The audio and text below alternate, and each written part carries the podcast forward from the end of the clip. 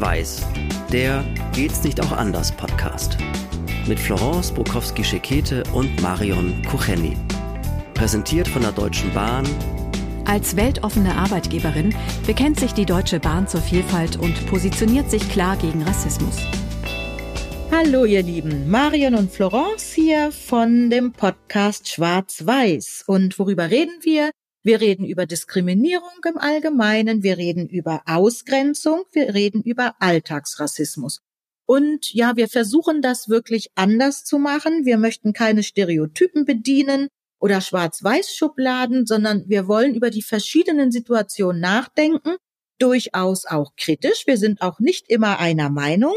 Und trotzdem ist uns wichtig, dass wir gut miteinander und klar miteinander über die Dinge sprechen, auch die Meinung des anderen einfach mal stehen lassen können und nicht das machen, was wir im Moment so in den Medien ja hören und auch lesen. Da hat einer recht und der andere schuld und man beschimpft sich im schlimmsten Falle auch noch und ist da also richtig komisch miteinander und beleidigend. Und das wollen wir nicht und wollen wir anders machen. Und trotzdem, wie gesagt, sprechen wir über Dinge, die uns auch kritisch auffallen. Und liebe Marion, was mir kritisch auffällt, ist, wenn Menschen mich fragen, ach hallo, wie geht es Ihnen? und gar nicht meine Antwort hören wollen. Ich habe da das Gefühl, das interessiert die gar nicht. Dann frage ich mich, warum fragst du das überhaupt? Ich meine, dass ich denen nicht meine Krankengeschichte erzähle, ist ja klar, aber ich habe nicht so das Gefühl, dass die überhaupt an mir interessiert sind. Eine Person kenne ich, die gibt mir die Hand und guckt dabei weg. Da denke ich, dann kannst du es auch gerade lassen. Dann kannst du, die guckt an mir vorbei. Das ist so etwas, wo ich echt nicht empfindlich bin, aber wo ich dann denk, die nimmt mich gar nicht wahr. Da habe ich ein Problem mit. Also das sind Leute, da mag ich eigentlich, ich will gar nichts mehr mit denen zu tun haben. Am allerschlimmsten ist noch die Frage, geht's gut? Weil man genau weiß, so, das ist jetzt einfach nur so eine belanglos dahingeschmissene Bemerkung, weil man ja irgendwas sagen muss, aber man will eigentlich überhaupt nichts hören. Man möchte gar keine so nur nicken und ein Ja, ja und dann sofort weiter. Ne? Der typische Horror-Smalltalk bei irgendwelchen öffentlichen Begegnungen. Geht's gut? Und weiter.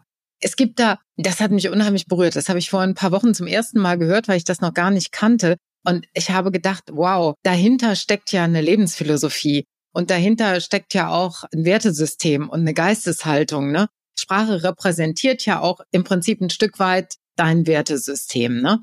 Und ich habe also vor ein paar Wochen an zum ersten Mal gehört, wie die Zulu, also der Stamm der Zulu, wie die sich begrüßen. Und die begrüßen sich mit dem Wort Savubona. Savubona heißt übersetzt, und jetzt pass auf, ich sehe dich. Ich sehe dich, ich nehme dich wahr. Und dann gibt es eine Antwort darauf und die Antwort heißt Chiboka. Der eine sagt Savobona, der andere sagt Chiboka. Und Chiboka heißt, dann existiere ich wohl für dich. Das finde ich schön, weil das ist ja wirklich, wenn man das sehr bewusst sagt und alleine, dass es auch jeweils zwei Silben hat, kann ich das, behaupte ich jetzt mal, ohne die Sprache zu können, nicht so hinschnoddeln sondern ich muss mir ja fast schon Zeit lassen, das zu sagen. Tag ist ja ganz schnell gesagt. Schöner Tag ist sowieso so eine Geschichte, wo ich dann denke, äh, ja, Allah, da sind wir dann wieder in so einem richtigen Dialekt mit drin. Ne? Wobei ich den Leuten nicht unterstellen will, dass sie immer nur gar nichts dabei fühlen, aber dieses ich sehe dich und dann die Antwort, dann existiere ich wohl für dich. Wow, das finde ich, das hat Wellness. Natürlich ist das schon auch ein Stück weit eine Begrüßungsfloskel, ganz klar, ne? weil das gelernt ist, das sagt man zueinander. Aber das ist ja irgendwann mal entstanden. Also Sprache entsteht ja auch und entwickelt sich. Und dahinter steht doch so eine ganz berührende altruistische Grundhaltung einem Menschen gegenüber. Ich will dich sehen und zwar bewusst sehen. Ich sehe dich heißt ja so viel wie ich nehme dich wahr ich möchte dich auch wahrnehmen. Also ich sehe dich, ich gucke nicht an dir vorbei und ist auch nicht so, dass es mich nicht interessiert, sondern es ist mir so wichtig, dass ich dir sagen möchte und das soll auch bei dir ankommen, bitte, ich sehe dich. Und der andere sagt, dann existiere ich wohl für dich.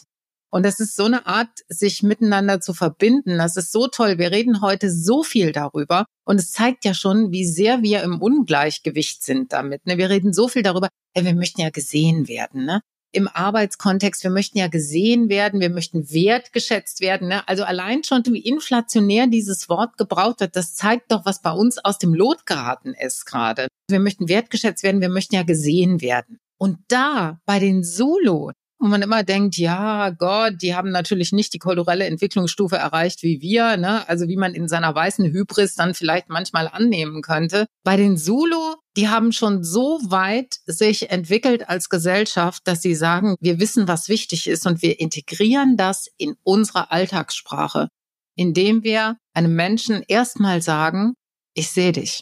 Was mich interessieren würde, weiß nicht, vielleicht weißt du das auch, wie der Zufriedenheitsfaktor der Zulu ist. Also es wird ja so einmal im Jahr, ich weiß gar nicht, wie sie das machen, aber einmal im Jahr wird ja immer so geguckt, welches ist die zufriedenste Kultur. Also Deutschland war da noch nie auf dem ersten Platz, glaube ich. Die Dänen sind immer sehr glücklich. Das sind unsere Nachbarn, aber. Genau.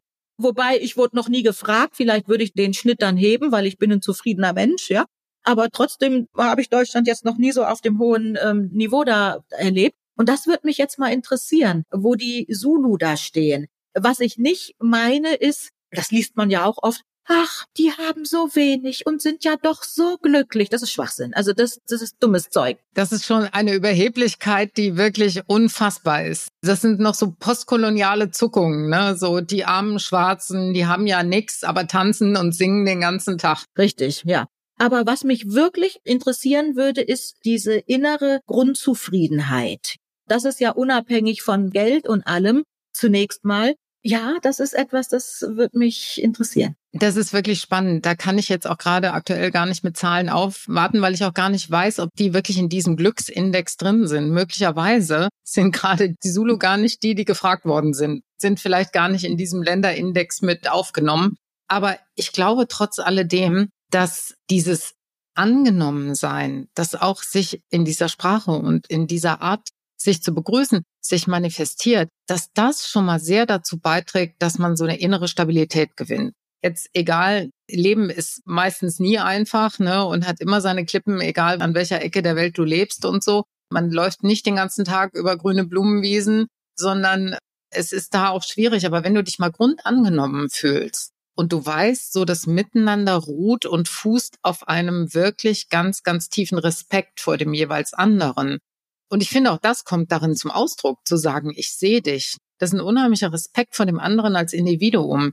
Ich glaube schon, dass das ein sehr stabilisierender Faktor ist. Geht es dir auch so, dass du entweder bei dir selber oder auch bei anderen beobachtest, dass die Menschen schon fast skeptisch sind, wenn man mehr als Tag dahin sagt? Ja, manchmal schon. Dann dieses, wie geht's Ihnen? Ist ja auch inflationär, aber wenn man dann stehen bleibt und sogar sagt, nee, wie geht's Ihnen wirklich? Da habe ich manchmal dann schon das Gefühl, dass die Leute glauben, ich bin voyeuristisch unterwegs und will irgendwie äh, Privatsphäre von denen erfahren. Auch das ist so ein bisschen traurig. Natürlich sind offizielle Anlässe oder so ja, irgendwelche Netzwerktreffen oder sonstige öffentliche Veranstaltungen oder wo man sich halt auch im öffentlichen Raum begegnet. Natürlich kann man da jetzt nicht so diese intensiven Gespräche führen, wie wenn man irgendwo zusammen abends nochmal beim Glas Wein oder so sitzt. Da ist auch nicht der Raum dafür. Trotz alledem erlebe ich in unserer Gesellschaft, auch in vielen Industriegesellschaften, so eine wirkliche Unsicherheit und auch so eine Abwehr und auch so eine gewisse Abgestumpftheit, äh, manchmal auch so eine Reserviertheit, wenn es darum geht, wirklich auf einen anderen Menschen zuzugehen. Und mal zu sagen, weißt du, es gibt dann schon auch so Momente, und das kenne ich auch von öffentlichen Veranstaltungen, dann triffst du jemanden und den kennst du irgendwie und den fragst du und du merkst, es geht ihm nicht so super gut. Ne? Er sagt das vielleicht nicht so komplett oder nicht so irgendwas. Aber für mich ist es dann irgendwie so, dass ich das in dem Augenblick möchte ich, dass er weiß, dass das bei mir ankommt. Also das ist mir wichtig, ja, auch wenn wir nicht so viel Zeit haben und das nicht vertiefen können. Und ich frage dann immer, wenn das jemand ist, den ich kenne und mit dem ich auch so mal ab und zu umgegangen hatte. Und das meine ich dann auch wirklich. Und ich möchte auch, dass er versteht, dass ich meine, dass es so ist ob wir uns mal auf einen Kaffee zusammensetzen ne, und mal in Ruhe reden über irgendwas. Da ist nicht der Kontext, aber ich möchte schon das Signal raussenden, du, ich habe das registriert und mitbekommen und ich habe das verstanden und ich biete dir an, dass wir drüber reden. Ne? Und das ist für mich ein empathisches Miteinander. Wir surfen so auf der Oberflächenwelle. Also gerade wir als so westliche Gesellschaft, das möchte ich wirklich mal sagen, das wird dann nur ja mit engen Freunden und daheim hinter der Haustür Und ich denke mir immer, wenn wir mal ein bisschen offener miteinander umgehen, also man muss nicht sein Innerstes jedem gegenüber auf den Tisch kippen, beileibe nicht. Aber wenn wir offener miteinander umgehen würden, dann wären wir als Gesellschaft schon viel weiter. Viele Probleme wären auch vielleicht keine, auch im interkulturellen Kontext wären vielleicht gar keine, wenn wir einfach mal verdammt ein bisschen mehr aufmachen könnten. Aber dazu müssen wir uns wirklich für den anderen interessieren. Wir müssen ihn sehen. Das erinnert mich an eine Begrüßung wo ich in Düsseldorf war und ich bin dort angekommen, aus dem Taxi gestiegen und dann sagte die Dame, die mich da in Empfang genommen hat, hatten Sie einen, einen guten Start in den Tag? Und ich meine, dafür bin ich auch wirklich jetzt schon so deutsch, dass ich dann antworte, ja. Und dann denke ich, okay, ja, danke, nächstes Thema. Und dann sagte sie, und da bin ich innerlich dann schon ein bisschen stehen geblieben, habe gedacht, oh, das habe ich auch noch nie erlebt. Dann sagte sie, na ja, weil manchmal steht man ja morgens auf und hat irgendwie das Gefühl, ach, das ist nicht so mein Tag, aber ihr Tag ist heute gut gestartet. Da dachte ich, wow, hm, die will wirklich wissen, wie mein Tag gestartet ist, ja. Also einfach dieses Nachfragen, das fand ich so, ja, empathisch einfach. Und darum geht's. Wie gesagt, auch wenn du, um mal wieder zu dieser Zulu-Begrüßungsformel zu kommen, natürlich ist damit nicht jedes Mal das tiefste menschliche und auch vielleicht pathetischste Gefühl gemeint. Aber es geht auch mal darum, zwischen zwei Menschen einen guten Moment zu schaffen. Und ich glaube, das macht man damit. Also ich versuche das im Deutschen immer so zu machen, dass ich sage, wenn ich mich wirklich freue, jemanden zu sehen, dann sage ich nicht nur guten Tag und Hallo, wie geht's und so, ne, sondern ich sage dann immer, es ist schön, dich zu sehen. Es ist so schön, dich zu sehen.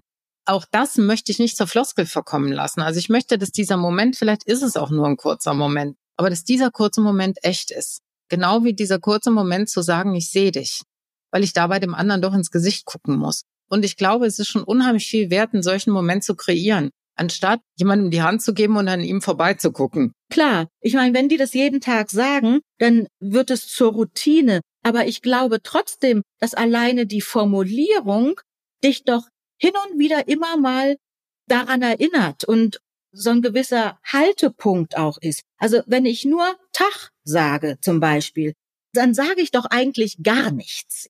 Guten Tag, ja, ich wünsche dem anderen einen guten Tag, aber das ist auch so schnell dahin gesagt, ja. Also wenn ich zum Beispiel sagen würde, ich wünsche Ihnen einen guten Tag, hallo, ich wünsche Ihnen einen guten Tag, dann muss ich alleine, weil das ja jetzt nicht so Tag, nur so eine Silbe ist, ist es schon fast so ein verbaler Haltepunkt den ich einnehmen muss. Und ich muss mir Zeit nehmen. Das will ich auch damit sagen. Ich muss mir Zeit nehmen, den anderen zu begrüßen. Wenn man dann auch die richtige Antwort darauf gibt, also die richtige, ne? Also wenn man darauf jetzt auch eine gelernte Antwort gibt, dann mag das wie eine stereotype Formel klingen. Aber es ist ein gegenseitiges sich versichern, dass man miteinander auf einer freundlichen Ebene unterwegs ist. Und nichts anderes ist ja auch das zu sagen, ich sehe dich, dann existiere ich für dich. Das ist ja erstmal ein freundliches sich gegenseitig versichern, dass man einander wohlgesonnen ist.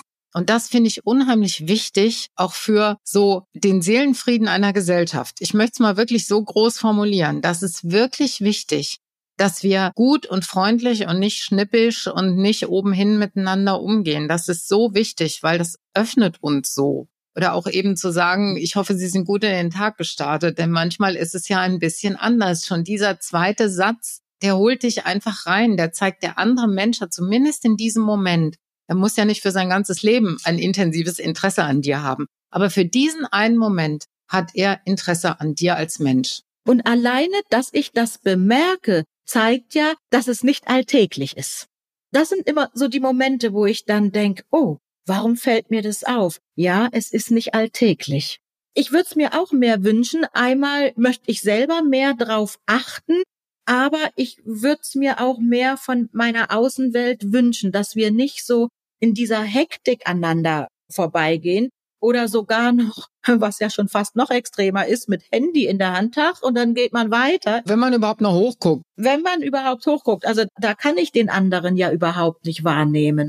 Ich habe gerade gedacht, wie ist es in der Kultur meiner Eltern? Also die kommen ja aus Nigeria. Dort begrüßt der Jüngere den Älteren entweder mit einem angedeuteten Knicks oder eben als Mann mit so einem angedeuteten Diener. Und je älter die Person ist, umso tiefer ist der Knicks, umso tiefer ist der Diener.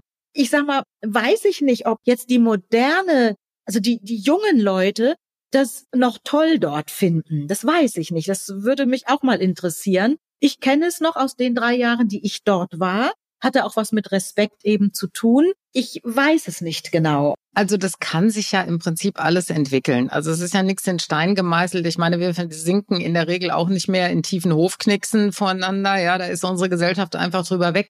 Ich sage mal so, Gesten des Respekts ganz grundsätzlich finde ich wichtig. Das mag auch nur ein angedeutetes Nicken sein oder so ein angedeutetes äh, Vorbeugen. Ich finde das so wichtig, weil ich immer sage, das öffnet Türen und öffnet Herzen. Ne? Die Rahmenbedingungen innerhalb einer Gesellschaft und wir leben jetzt in den unterschiedlichsten oder wir erleben jetzt in den unterschiedlichsten Bereichen, dass die Zeiten schwierig werden. Ne? Also gerade dann, finde ich, sollten wir uns wirklich darauf besinnen, ein gutes Miteinander zu pflegen oder zu versuchen, ein gutes Miteinander zu pflegen. Und da kann sowas wirklich unheimlich wichtig sein, wo man denkt, ah, der ganze Höflichkeitskram und diese Etikette ist doch alles so altmodisch und so. Nein, das ist echt wichtig. Das hat es ja in Gesellschaften auch nicht umsonst gegeben. Ne? Das hat sich ja niemand ausgedacht, weil er einfach zu viel freie Zeit hatte, sondern das hat ja alles einen Sinn und einen Zweck gehabt, um das Zusammenleben gut und einigermaßen stabil und friedlich zu gestalten und auch um die Gemeinschaft gesund zu halten, so ne, sozial und emotional. Ein letzter Gedanke kam mir noch und da weiß ich aber nicht, wie wir das 2023 machen. Wenn man in China Visitenkarten bekommen hat, hat man die immer mit beiden Händen genommen und hat auch kurz drauf geschaut, ja, um sie wahrzunehmen. Da frage ich mich gerade, wie ist es? Tauscht man überhaupt dort noch Visitenkarten aus oder macht man das alles elektronisch? Und mir ist auch sowas vor ein paar Wochen passiert. Ich sage jetzt nicht, wer es ist, weil es ist eine recht bekannte Person.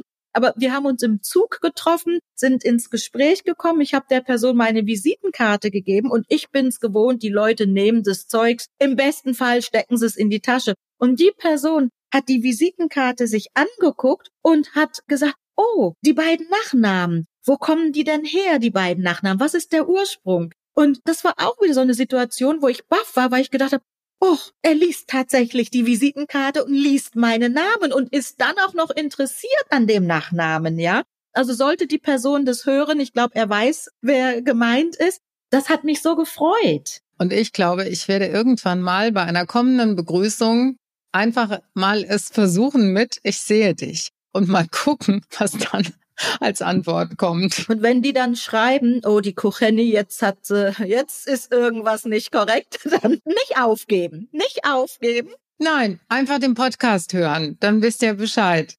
Ja, ihr Lieben, also wie seht ihr das? Erzählt uns ein bisschen, ob ihr denkt, oh, das war jetzt aber alles sehr altmodisch und sehr ja rückwärts gewandt, weil wir haben es alle gar nicht mehr so mit Etikette und wir sind doch alle locker miteinander und da müssen wir doch nicht auf solche Formalien achten. Oder sagt ihr, nein, das hat was Bestechendes, vielleicht sollten wir uns mal überlegen, äh, ob wir ein bisschen mehr darauf achten, wie wir miteinander umgehen.